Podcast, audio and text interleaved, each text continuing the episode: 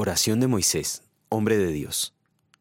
Señor, tú has sido nuestro refugio generación tras generación, desde antes que nacieran los montes y que crearas la tierra y el mundo, desde los tiempos antiguos hasta los tiempos postreros. Tú eres Dios. Tú haces que los hombres vuelvan al polvo cuando dices, vuélvanse al polvo mortales. Salmo 90, versículos 1 a 3. ¿Cuántos años planea vivir? Algunos quieren llegar a los 80, otros hasta los 90. Dios planifica que vivamos para siempre. ¿Cómo podemos participar de este plan?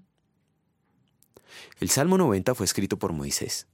Este siervo de Dios es uno de los pocos privilegiados que llegó a vivir 120 años con plenitud de vida. Moisés tenía 120 años de edad cuando murió. Con todo no se había debilitado su vista ni había perdido su vigor. Deuteronomio capítulo 34 versículo 7. Sin embargo, como a todos, le llegó la hora de morir. Él estaba preparado para partir a la eternidad. ¿Lo está usted?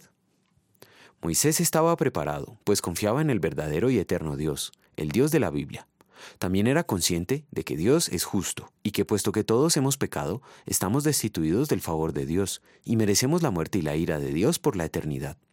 Moisés reconocía que él estaba necesitado de misericordia divina y que Dios es misericordioso. Moisés estaba preparado para encontrarse con la eternidad, pues su fe descansaba en los méritos de Jesucristo como su doble sustituto para ser salvo de la condenación eterna.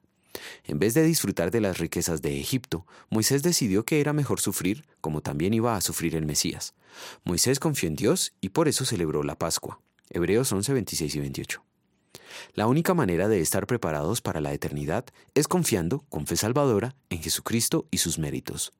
La fe salvadora es un don de Dios que Él otorga mediante su santo Evangelio. Cuanto más expuestos estamos al Evangelio, más crecemos en esa fe. De ahí lo importante del contacto diario con la palabra de Dios. En gratitud por los méritos de Cristo, vamos a querer alimentarnos del Evangelio con la mayor frecuencia posible. Oremos.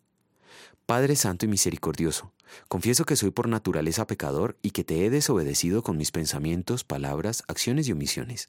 Por esto merezco tu castigo, tanto ahora como eternamente. Pero en verdad estoy arrepentido de mis pecados, y confiando en que solo por los méritos de mi Salvador Jesucristo soy perdonado, oro. Señor, ten piedad de mí, un pecador. Amén.